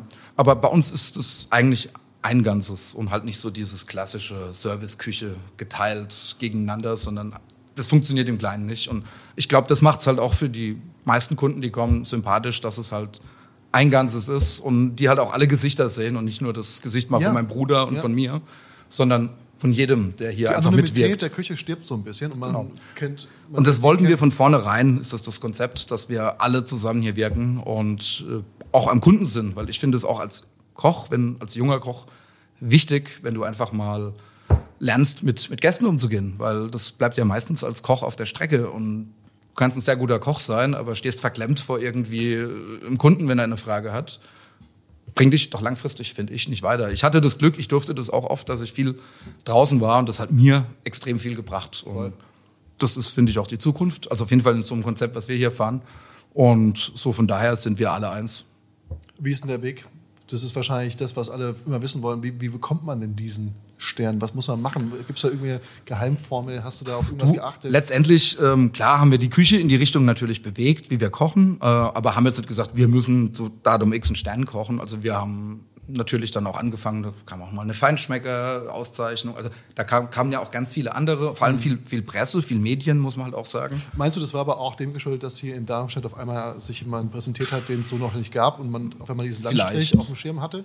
Kann sein. Aber ganz ehrlich, das, das Weiß kann, kann ich dir einfach auch nicht qualifiziert beantworten. Also ich denke eher, dass halt durch Präsenz von Medien, und über uns wurde wirklich sehr viel geschrieben, da sind wir auch echt dankbar, über geile Magazine, über die Unikat in Mannheim oder so. Wo halt einfach vielleicht so ein Format wie Git Michelin drauf aufmerksam wurde, sage ich jetzt einfach mal, und halt einfach äh, gesehen haben, okay, was passiert hier? Vielleicht äh, arbeiten die halt einfach mit, mit ordentlichen Produkten und verarbeiten halt auch alles in, in den ihrem Sinn zu, zu, zu, zu dem Konstrukt, was, was zusammenspielt, dass es das gibt. Äh, und am Ende wurden wir damit überrascht. Also Wie kriegt man das mit? Kriegst du da äh, äh, es kam ein Anruf, ja, kam ein Anruf. Ich wurde eingeladen nach, nach Hamburg. Das Lustigerweise wurde es in Hamburg dieses Jahr äh, vergeben, war für mich natürlich ehrenswert, in, in, in die Stadt äh, zu gehen. Ne? Und ähm, ja, so haben wir das eigentlich mitbekommen. So durch Wie ist der zeitliche Ablauf? Sprich, äh, wann war die Verleihung? 7. März war das dieses Jahr. Und wann hast du den Anruf bekommen? Zwei Tage vorher. Zwei Tage vorher. Ja. Da hieß es, so jetzt Ticket buchen, Ja. haben wir dich schon gebucht, mach dich nackig und ab. Komm gern vorbei. Äh, Ich habe halt direkt einen Flug gebucht und bin hoch. Und mein guter Freund, der Kirill, hat mich dann abgeholt. Erstmal ein paar Fläschchen Champagner gekillt. Und nächsten Morgen stand ich dann nach ein paar Fläschchen Champagner dann auch bei der Verleihung. Ich habe die Verleihung live äh, gesehen. Ich glaube, ich war gerade krank, aber ich musste mir das geben. Hat mir das auch. Gab es einen Livestream dazu? Ja, ja, genau. Hab ich mir angeguckt und das war äh, sehr, sehr rührend. Das heißt, seit Da waren wir echt stolz auch. Also. seit März 2022 hast du jetzt den Mhm. Stern. Was, was ändert das in der Küche? Bist du jetzt Nichts. Ähm, kalt, hast du ein Herz aus Stein und machst nur noch äh, Wir machen- Dampflok oder wie? Wir machen das Gleiche wie vorher auch, weil ich sage halt immer, wir kochen in erster Linie für unsere Gäste, für Mhm. unsere Kunden.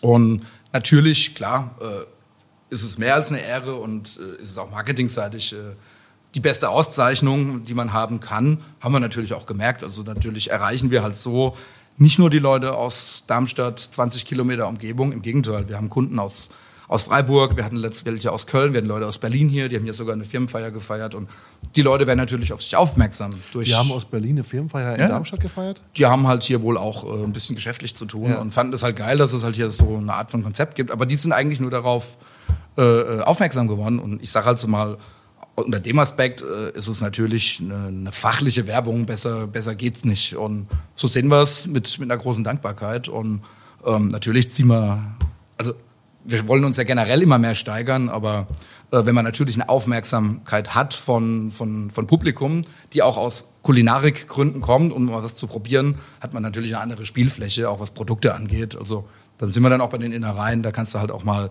ein Kalbsherz schicken oder mal eine, ne? Weil du halt auch Leute hast, die, die bewusster vielleicht so essen gehen. Also von daher öffnet es eigentlich deinen Spielraum, äh, freier zu arbeiten. Und Hast du Besuch bekommen von anderen ähm, gastronomischen Einrichtungen? Die, weil ich kenne es noch aus Frankfurt, das heißt, wenn sich ja irgendwie was pressemäßig getan hat, dann hat man auch geredet. Die Gastronomie ist nicht groß. Also auch gerade so Rhein-Main-Gebiet, man kennt Die sich. Jungs vom Main Tower waren hier, das war ein mega schöner Abend. Also ist auch ein Konzept, äh, wo wir unbedingt mal essen gehen wollen. Also auch sehr junger Koch, aber also ich war leider noch nicht bei ihm essen, aber so das, was ich gesehen und gelesen habe, interessiert mich auch total.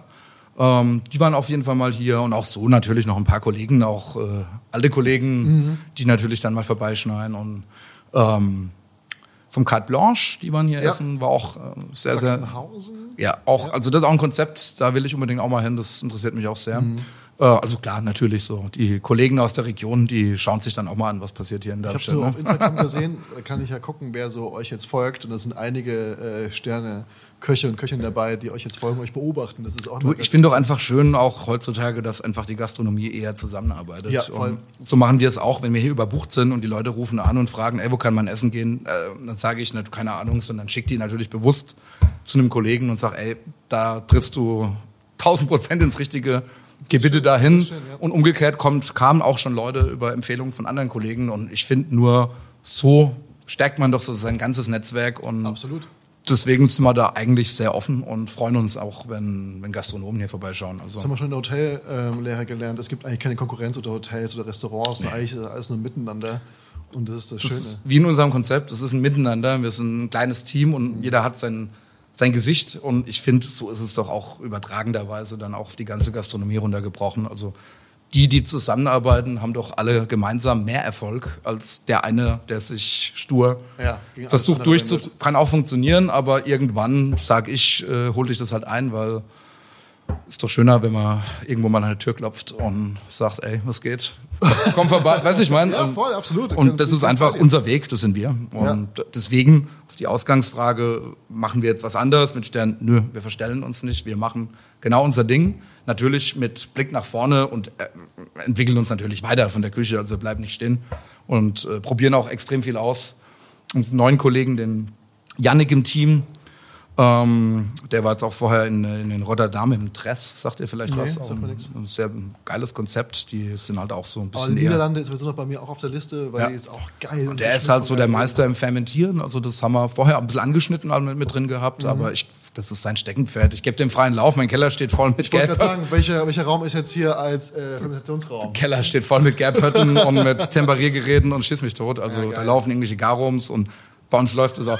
Also natürlich. Keller lebt. Ja. Und ohne irgendwie einen Hype mitzumachen, aber ich sag halt so, ey, wenn du doch jemand hast mit einer Kompetenz, dann lass ihn doch auf freien Lauf. Klar. Natürlich mit dem Auge, dass jetzt nicht alles gleich ist, aber Ja. ähm, so funktioniert das Ganze, finde ich. Und wenn einfach jeder sich so ein bisschen mit reinbringt und verwirklichen darf und kann, kommen doch alle zum, zum Erfolg und zum Ziel und können sich halt auch weiterentwickeln. Also Voll. so von daher. Ich habe so eine Frage gehört, weil ich habe das äh, am Weihnachtsabend ähm, der Familie erzählt, dass ich war hier mit meiner Tante und meinem Onkel ähm, mal essen. Ich hatte ja nie Großeltern, aber das sind so meine Großeltern Ersatz und die habe ich mitgenommen hierher, die eingeladen dazu und habe ich erzählt, die haben jetzt übrigens einen Stern, haben sich sehr darüber gefreut. Auch geil, alte cool. Darmstädter. Und da hat aber der Onkel gesagt, ähm, ist es nicht so, dass wenn man einen Stern hat, dass die Menschen dann unter einem gewaltigen Druck stehen und zusammenbrechen und das nicht lange durchmachen und sagen, die geben das lieber ab, weil es zu viel Druck ist? Nachdem was ich jetzt gehört habe, Also ich mache es jetzt 20 Jahre, also nicht auf Sternenniveau, aber die letzten Jahre auf jeden Fall oder auf jeden Fall auf dem Anspruch, ordentlich und frisch zu kochen. Stern hin oder her, darum soll es nicht gehen, aber mit einem Fokus auf Handwerk und einfach was Ordentliches rauszugeben. Und ich glaube, wenn man einfach generell so ist, also das bringt mich jetzt nicht. Im, im, Gegenteil, nichts. es, es teilt mich an, einfach zu sagen, ey, jetzt können wir mal richtig steil gehen. So, also ich habe da jetzt nicht mehr Druck, im Gegenteil. Ich kann freier arbeiten. Also ich finde es eigentlich schöner so tatsächlich. Ja. Finde ich eine gute Antwort. Ich muss noch mal bitten, kannst du hier noch mal dieses Ich Bier wollte gerade fragen. Weil dieses Bier ist Ey, und ich muss jetzt einfach mal diesen Olivenmacaron mal probieren, ja, Alter. Die aber ich weiß nicht, ob es der ist oder der andere. Ich probiere jetzt einfach mal. Ähm? Aber da ist Vanille drin, das ist grün. du hast, ja, siehst du die, äh, die Punkte? Ja. Dann beiß rein, beiß rein. Gibt es davon nur einen? Ja, ja, aber mach das ruhig. Äh, soll ich ihn einfach mal teilen? Hast du was? mit, mit, mit dem Also Messer? Messer kriege ich, glaube ich, noch irgendwo aufgesehen. Äh, man muss sagen, ähm, da, David hat da hinten einfach zwei geniale Zapfhähne eigentlich in der Wand installiert. Das sieht aus, als ob die zur Toilette gehen würden. Aber das, was da rauskommt, ist eines der genialsten Biere, die ich bis jetzt äh, probieren durfte. Und äh, ich liebe ja, wenn ich irgendwo essen gehe und mir bietet jemand ein Bier an. Nicht nur, weil Wein irgendwie manchmal auch immer äh, auch dann mal monoton werden kann, trotz dessen, dass es viele andere Aromen erreichen kann. Aber ähm, ich, ich mag es auch ganz gerne mal einfach ein Bier zwischen zu trinken oder ähm, liebes Restaurant, was ich sehr, sehr gerne mag, ist Bon Vivant in Berlin. Und da haben wir einen fantastischen Barkeeper, nennt sich Ellie. Und der überrascht euch mit einer Reise von Cocktails, die verspielt sind, die genial sind und die äh, liebe ich über alles. Und daher erstmal ein Shoutout an das Bon Vivant in Schöneberg in Berlin. Und ähm, David macht jetzt mit einer Hingabe, teilt er da hinten die Macarons wie Jesus das Brot. Und Wenn du den Teller siehst, sprichst du nicht mehr von Hingabe. das sieht ja keiner, David, das sieht auch keiner. Das ist nicht so ideal. Okay, ich nehme das alles gerade eben zurück. Mich erreicht hier ein kleiner Matschi-Teller. Aber hey, das, äh, es geht ja. Der Geschmack steht vorne. Okay, ich, ähm, ich würde sagen, wir probieren direkt mal hier das Olive. Hab ich Dann mache ich mit und dann zapfe ich dir mal. Ich, okay, ich habe das andere erwischt. Das ist die Olive. Ich nehme das jetzt hier. Dann Chapeau. Hm. Sehr lecker. Gut? Echt gut. Manches so ein bisschen Matcha. Auch der aber Macao ist geil. Bisschen klebrig, aber knusprig. der macht das ganz gut. Gut, die, die lagen auch schon eine Zeit lang. Das war die Winterrestware, die musste raus. Ja, aber was raus muss, schmeckt meistens am besten, oder? Er sagte gerade, was raus muss, schmeckt meistens am besten. Ähm, weil ich muss das nach Olive probieren. Also wenn ihr die Chance habt, in Frankfurt mal geile Patisserie genießen zu dürfen, das stimmt. Ähm, Latte Sucre von, ähm, ich weiß nicht, wie er mit Vornamen heißt, Köller, irgendwas mit Köller. Ähm, auf jeden Fall mal probieren und machen. Olive, Vanille. Kurz auf Toilette. Ja. Ich mache jetzt hier kurz mal einen Cut, weil ich esse und weil David wieder auf dem Klo ist. Und jetzt äh, muss ich mal ganz kurz fragen, David, dieses Bier ist was ganz Besonderes. Und jedes Mal, wenn ich hier bin, trinke ich dieses Bier so, so gerne. Was ist das für ein Bier? Also, es ist, also was für eine Art von, was ein Braustil ist, ist, eigentlich ist es ein Export tatsächlich, aber es ist ein sehr gestopftes Export. Aber der, Was, Brau, heißt, wa- was heißt denn das? der Braumeister ist mein Cousin und mein Onkel. Die haben das eigentlich aus dem Der ist Vater-Sohn-Projekt. gleichzeitig dein Cousin und dein Onkel. Äh, nee, Vater und Sohn, also Cousin und Onkel. Ja. Die sind natürlich, ne, Vater, Sohn. Ja. Ähm, die sind eigentlich beides Maschinenbauer und haben irgendwie vor zehn Jahren gesagt, ey, lass uns mal irgendwie ein Bier brauen, wir trinken gerne Bier. Und befreundeter Braumeister hat denen dann so eine alte Anlage hingestellt und hat ihnen einfach mal gesagt, so, ey, das und das müsst ihr machen. Tobt euch aus. Komm mal mit, ich zeig's euch. Lass so, laufen, die Mühle. Maschinenbauer, kannst du dir vorstellen, sind so ein bisschen, ähm, lassen es, also Physiker im Endeffekt, die Ja. lassen es nicht so stehen, haben das natürlich halt genau analysiert und halt auch perfektioniert und ihre Programmchen geschrieben. Und es hat angefangen mit Garage, mit irgendwelchen Gasbrennern und Backsteinen da irgendwie den, den Kessel zu heizen. Mittlerweile ist es dann, sage ich mal, acht Jahre später, so, dass die ganze Garage, der Keller, also echt professionell umgebaut ist, wirklich mit Drucktanks auf Rollen, digital, umgebauten Kühlschränken und Induktionskochern und whatever. Das heißt, äh, die können tatsächlich ähm, 600 Liter Bier machen, die sie auch lagern können, ähm, von den Kühlkapazitäten her. Das ist eigentlich so eine Mikrobrauerei, wenn du so Was siehst. genial ist, weil du musst dir überlegen, diese ganzen kleinen Brauereien, die werden ja aufgekauft, also jetzt ist es natürlich noch mal kleiner, werden aufgekauft von diesen Bierkraken, Mhm. Genau. ne, Radeberger oder Ja. Becks oder whatever, in, in, in, InBev, wie auch immer die heißen. Und du hast eigentlich keine Chance mehr als kleine Brauerei irgendwas. Da sind die komplett raus. Die sagen halt, der Anspruch war, ein Zugbier zu machen. Also ein Bier, das du, das schmeckt, aber das du halt auch trinken kannst. Ja, wegziehen also kannst. so ein IPA oder so ist ja auch geil. Das Ja. trinkst du aber eher wie ein Wein. Wenn du da drei Stück trinkst, dann hast du ein Dulli irgendwie. Ja. Das heißt, der Anspruch ist eigentlich so eine Art gutes Pilz zu machen. Das hat so 4,95 Prozent Alkohol. Mhm. Ähm, vom Braustil, das Rezept, was sie haben, ist eigentlich ein Export, also ein untergäriges Bier. Ähm, da kommt es auch ein bisschen auf die Hefen an, ob die bei kalten Temperaturen funktionieren oder über 15 Grad wie ein Weizen oder so. Ja. Das heißt, die haben eigentlich Braustil einen Export, aber äh, spielen ein bisschen mit verschiedenen Hopfen. Das ist eigentlich so die Basis, das ist eigentlich immer ein Citra-Hopfen. Mittlerweile haben sie noch einen Idaho-Hopfen, auch super lecker. Also und das ist dieses bisschen herbere, sage ich mal. Und Mhm. Aber es schmeckt super fruchtig, finde ich. ja, ja, genau. Das kommt aber alles durch den Hopfen. Also es ist eigentlich, also scheiße auf dieses, auf diesen Trugschluss, äh, Reinheitsgebot. Das ist Marketing. Also Ja. Das haben wir ja in Belgien anderes Thema. Ähm, die machen trotzdem, da ist sonst keine, kein Aroma mit drin. Das ist eigentlich ein fachliches Bier, wenn du das Wort Reinheitsgebot in den Mund nimmst, eigentlich so gebraut. Mhm. Allerdings, die holen sich den Geschmack halt über Kalthopfung. Also entweder das Hopfen-Dolden Ganze irgendwie nochmal in den Sudmehl reinschmeißen und Der halt große Brauerei-Podcast mit David Trink. Also ich finde, das ist mega spannend. Also, Also mehrere Wochen ausziehen lassen, dass du halt durch, durch die Kälte diese fruchtigen Aromen aus dem Hopfen da reinziehst. Oder was der hat, das nennt sich Hop Rocket. Also es ist quasi wie eine Rakete.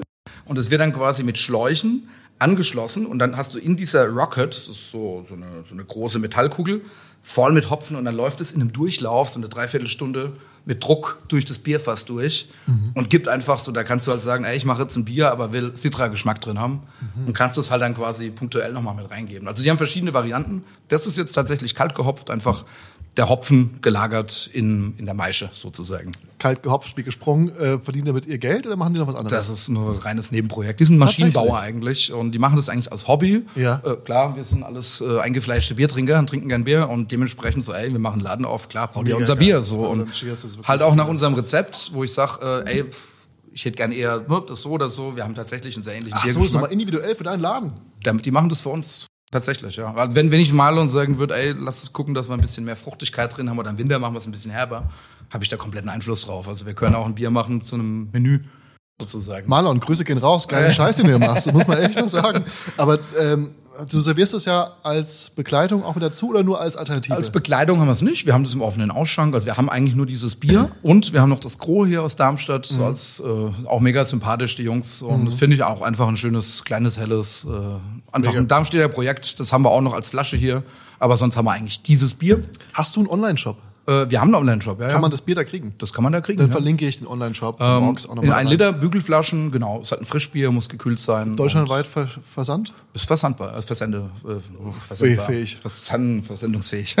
Das machen wir. Das, also, Also das schreibe ich unten rein und dann äh, können wir mal schauen. Ist natürlich immer rar in der Menge. Also es kann auch sein, dass es nicht immer zur Verfügung ist. Aber ich finde, das darf auch so sein bei manchen Produkten. Es muss nicht immer alles in, in Masse da sein.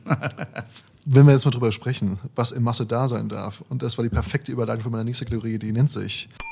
Shrimply the best. Und das ist eine Kategorie, die frage ich eigentlich jeden, weil ich das, wenn ich jetzt zu dir nach Hause kommen würde, David, Mhm. dann ist eine Sache, ich würde natürlich zu deinem Bücherschrank gehen, Bücherschrank und würde schauen, ähm, hast du Kochbücher? Ja, Was, klar, was, was interessiert dich? Aber Shrimply Best bezieht sich darauf, was ist in deinem Kühlschrank? Und wenn ich dich jetzt frage, welche drei Zutaten dürfen bei dir im Kühlschrank niemals fehlen? Das ist das, die brauchst du eigentlich immer da, da fühlst du dich gut. Welche drei Zutaten wären das? Also es gibt einmal außerhalb vom Kühlschrank das Olivenöl, das gibt's bei mir zu allem. Das ist immer am Start, auch bei jeder Stulle.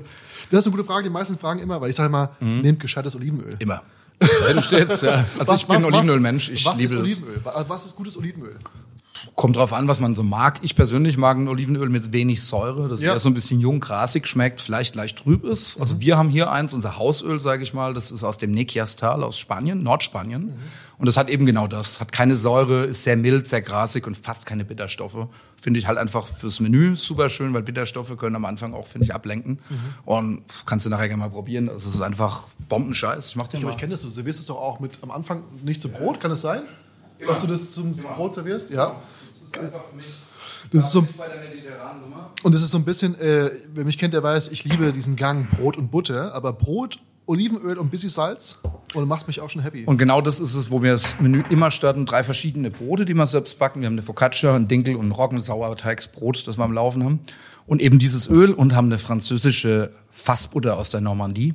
Hammer. Und die gibt's bei mir auch immer im Kühlschrank, die Butter. Die muss natürlich Es genauso da sein. nicht so kratzig, ähm, Überhaupt nicht. Ähm, rau oder bitter oder auch genau den, den Rachen runter, was Genau. viele haben, weil ich nicht so gerne mag. Ja.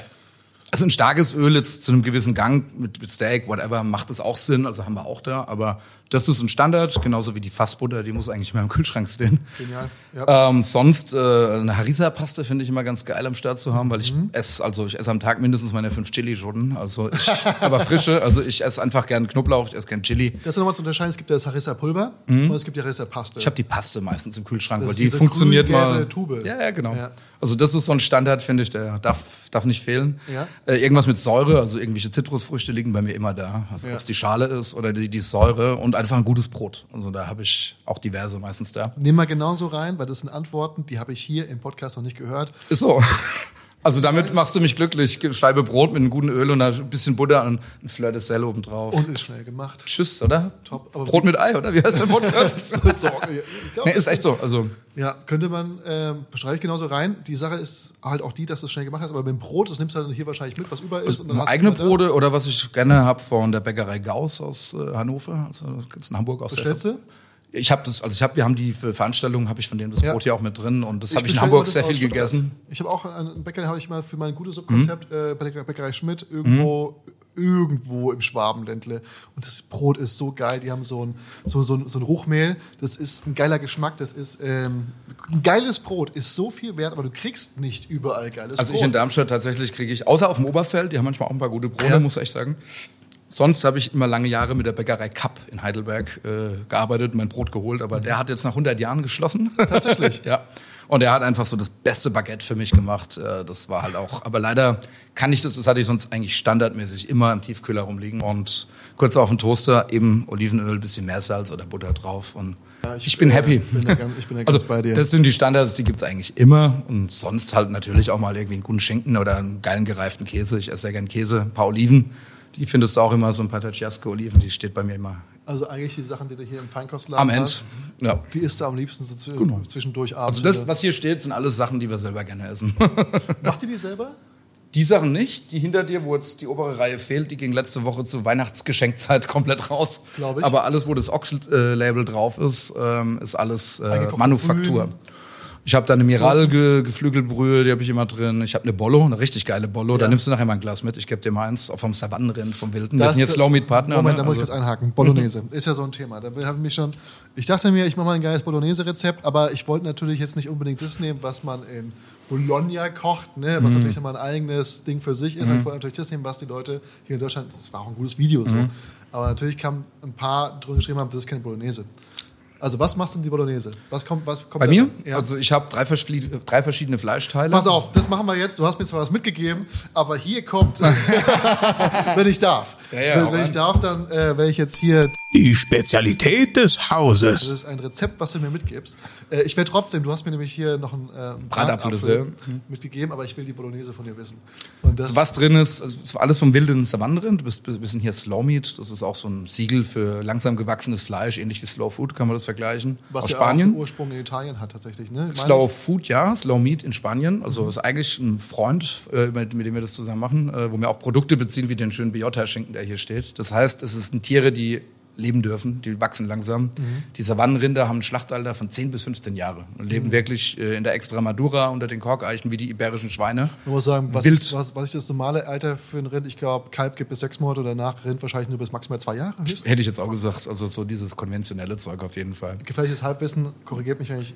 Aber das schmeckt, dieses falsch Fleisch, äh, ist natürlich, hat ein bisschen mehr Biss, aber finde ich nicht schlimm. Aber das ist purer, das ist äh, pures Fleisch einfach so. Und das nehme ich natürlich für die Bollo. Da haben wir einmal ein bisschen Backe drin. Ich habe meistens ein bisschen Hüfte drin, manchmal ein bisschen Wadenfleisch oder Oberschale, dass man halt so eine kleine Mischung aus Kollagen Ja, hat.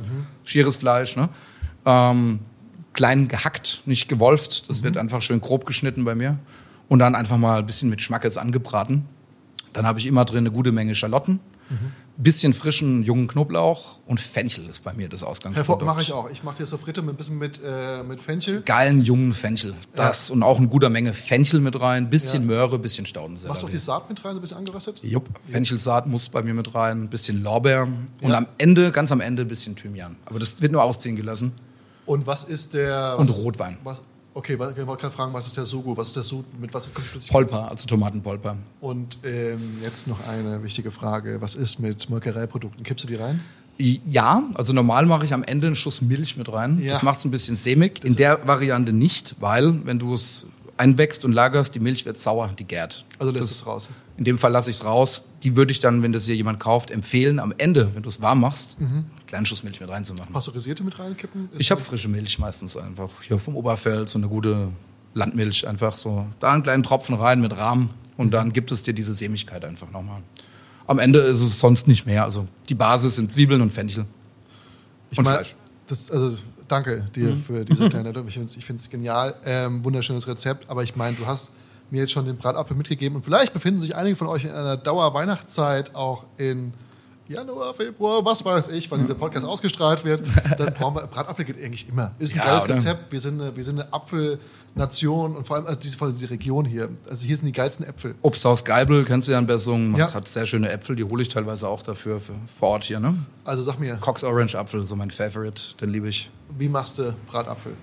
Okay, das Rezept ist ein bisschen auseinandergespickt, das äh, wirst du sehen, das ist relativ umfangreich.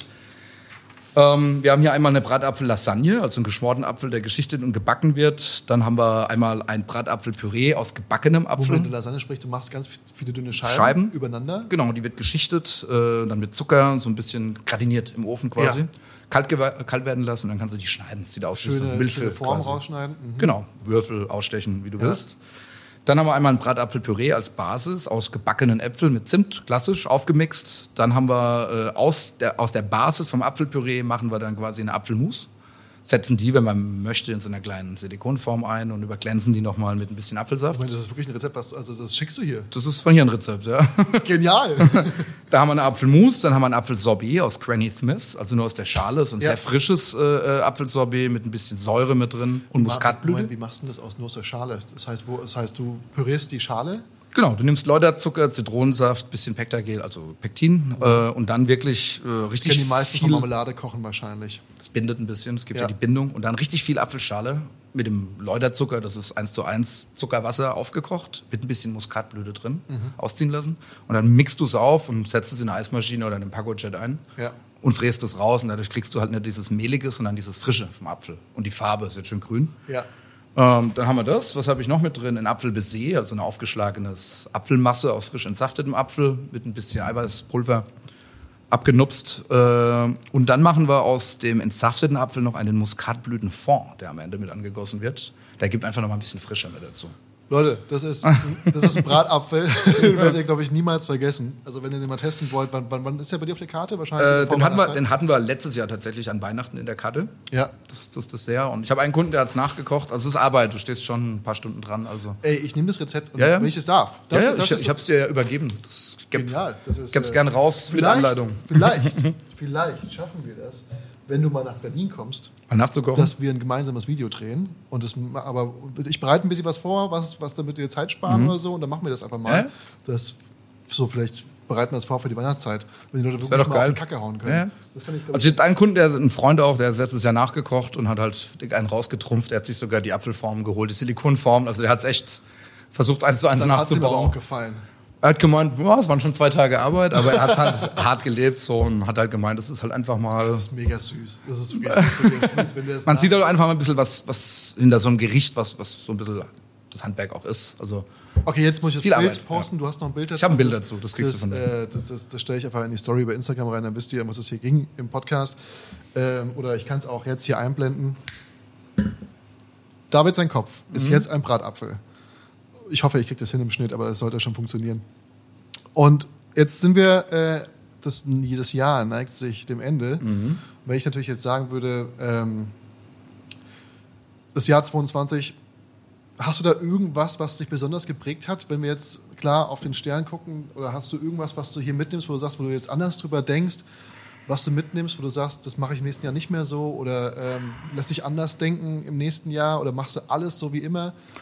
Nö, also wir gehen natürlich immer nach vorne. Also wir, also wir sind dran, uns tatsächlich ein bisschen zu reduzieren. Das ist was, wo man halt, wo ich aus meiner Küche, aus der Zeit, wo ich äh, diese Art von aufwendiger Küche gelernt habe, natürlich, wie du sagst, viele Kleinigkeiten. Da, gehen- da gehen wir ein bisschen weg. Wir sind eher beim wesentlichen Geschmack.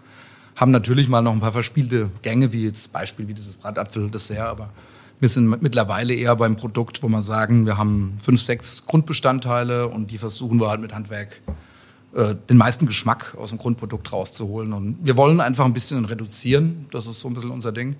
Und äh, ich meine, klar, Thema Nachhaltigkeit und so ist bei uns eh immer groß geschrieben, aber sind eigentlich ein bisschen mehr in der Region noch unterwegs, also gerade so mit Bauern und, und, und äh, Kräuterproduzenten, Gemüse und sowas mal beziehen. Also wir versuchen das Spagat, äh, also gerade zum Beispiel, kann ich auch noch mal ganz kurz sagen, wir beziehen Fisch hier von den Rheinfischern, also seit diesem Jahr aus dem Reffental in, in der Nähe von Speyer.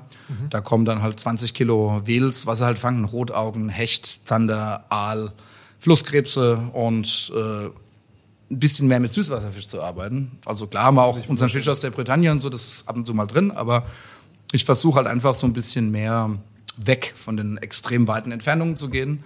Manchmal lässt sich nicht vermeiden, klar, aber halt so ein bisschen die Region mehr mit reinzunehmen. Also ohne ein radikales äh, äh, Regionalkonzept zu fahren, das ist nicht unsere Küche, aber ähm, trotz allem ein bisschen mehr Regionalität auf den Teller zu kriegen. So, Wie viele Stunden stehst du hier im Laden pro Woche? kann man schwer sagen. Also mal mehr, mal weniger. Also im Grob. Schnitt zwischen 12 und 14 Stunden am Tag. Mal vier bis fünf. Plus die Zeit, wo man halt zu Hause noch mit rein. Aber also an sich ist es relativ überschaubar für die Art von Küche. Also die Jungs sind im Schnitt zehn, zehn Stunden bei uns.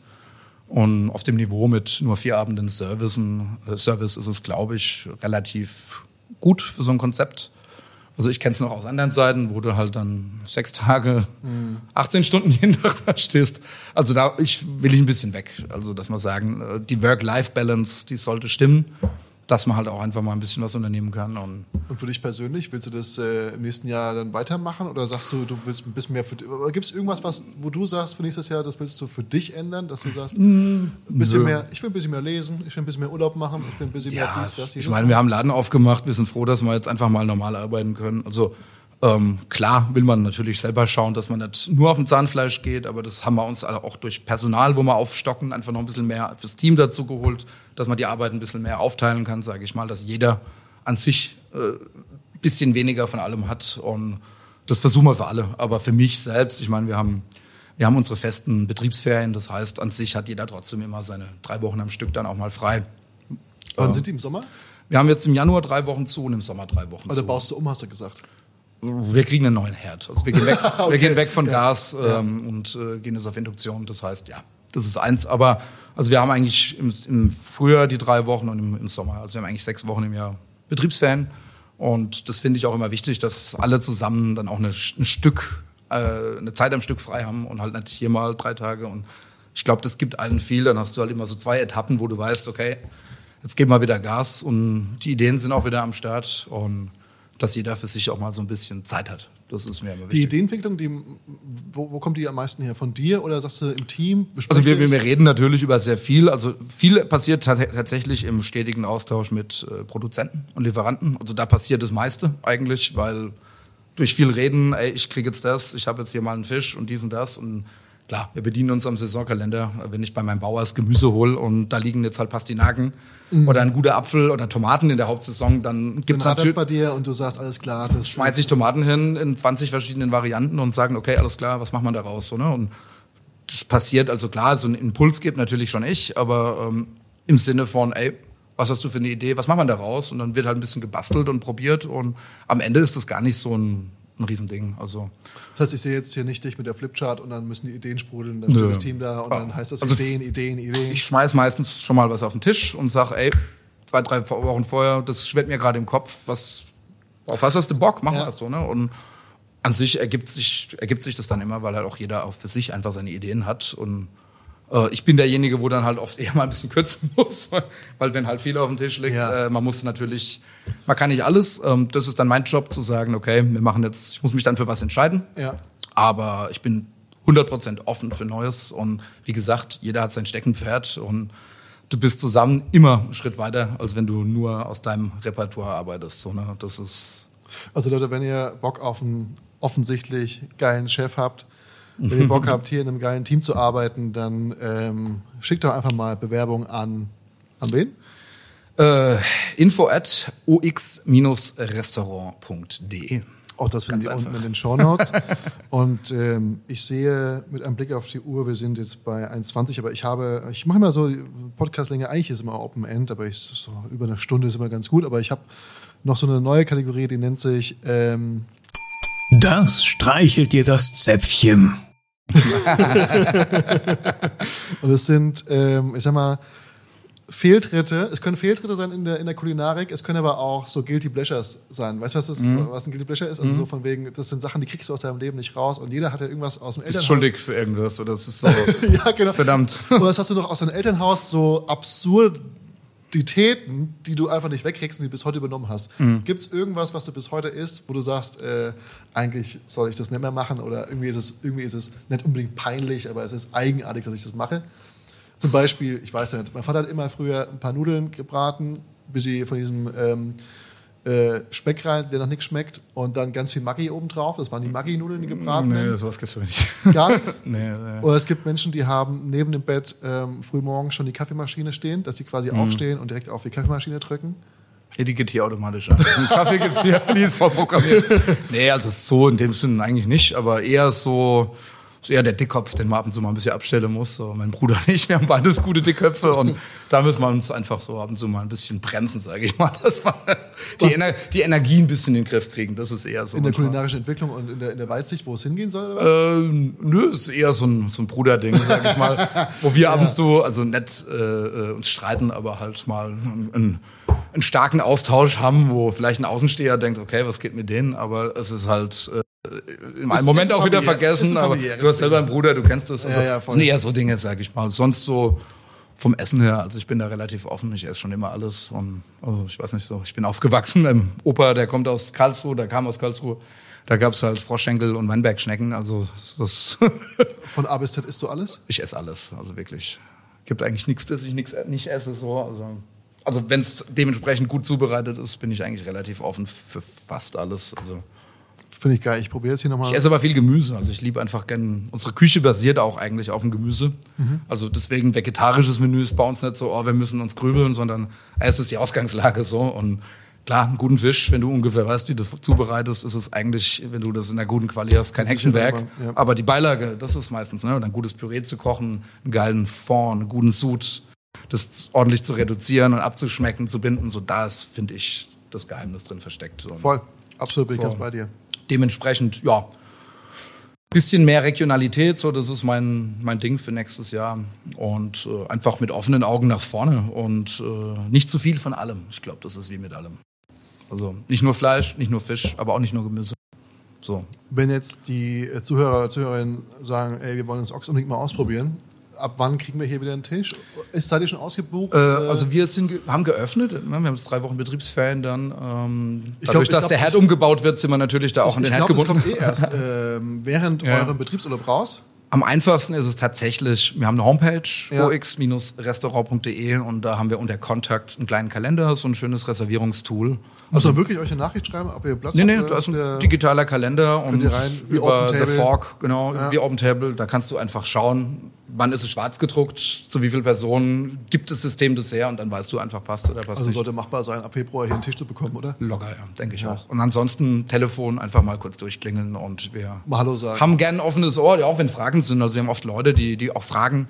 Also deswegen haben wir ein Telefon und wir sind ein beratungsintensives Konzept. Und nee, ist wirklich so. Also wir, unser Ding ist persönlicher Austausch mit den Leuten. Das heißt, gerne eine E-Mail, gerne anrufen, wenn es eine Frage gibt. Ansonsten ganz unkompliziert über die Homepage reservieren. Also mehr ist es nicht. Genial. Ey, David, ich will sagen, ich danke dir vielmals, dass du Ich die Zeit genommen hast. Und äh, ich bin sowieso irgendwann bald mal wieder hier, hoffentlich, wenn ich mehr Zeit habe. Und ich bei dir vielleicht hier, ne? Und ja, genau. Du, du sagst Bescheid, wenn du in Berlin, Berlin bist. mal was und kochen ich danke dir vielmals für den Podcast. Sehr gerne, Und Leute, Lieber. schaut bei äh, David vorbei. Ich glaube, du hast selber gar keinen so großen Instagram-Kanal. Das heißt, eher über Ox Fine Dining Ja, aber das sind wir bewusst auch so ein bisschen eher zurückhaltender. Also wir posten mal was. Nicht mal in aber deinem privaten. Privat habe ich, da, das lohnt sich nicht reinzuschauen. Okay, ich habe die Zeit nicht. Dann gehen wir aber auf, weil der Ox Casual Fine Dining, glaube ich, Kanal über Instagram, den poste ich natürlich als Genau. mein, mein Gast einfach Ja. unten drunter. Und äh, da könnt ihr mal vorbeischauen, dann lernt ihr eigentlich direkt über die Bilder äh, David und das Team kennen. Und ansonsten ähm, schreibt doch einfach mal, slidet doch einfach mal bei ihm in die DMs oder ruft doch mal hier im Laden an und sagt Hallo. Nein, bitte nicht. Nur, nur wenn ihr wirklich was habt. Und ansonsten über die Homepage könnt ihr die ähm, Sachen bestimmt bestellen, über die wir gerade gesprochen haben. Genau, Und ist alles verlinkt. sage ich vielen Dank, David. Ich gucke mir hier dieses Video Ich habe zu an. danken. Schau dir das Und mal an. Dann äh, wünsche ich allen da draußen einen wunderschönen Tag, Nacht, whatever. Und äh, schön- gut gesundes neues Jahr. so schaut's aus. Ich hoffe, ihr seid gut reingestartet. Ja. Oder gutes neues Jahr 24. Wir wissen nicht, wann es rauskommt. Und Podcast bewerten, ihr wisst, wie es ist. Und weiterempfehlen und so weiter und so fort. Also bis dann. Äh, gute Ciao, ciao. Gute.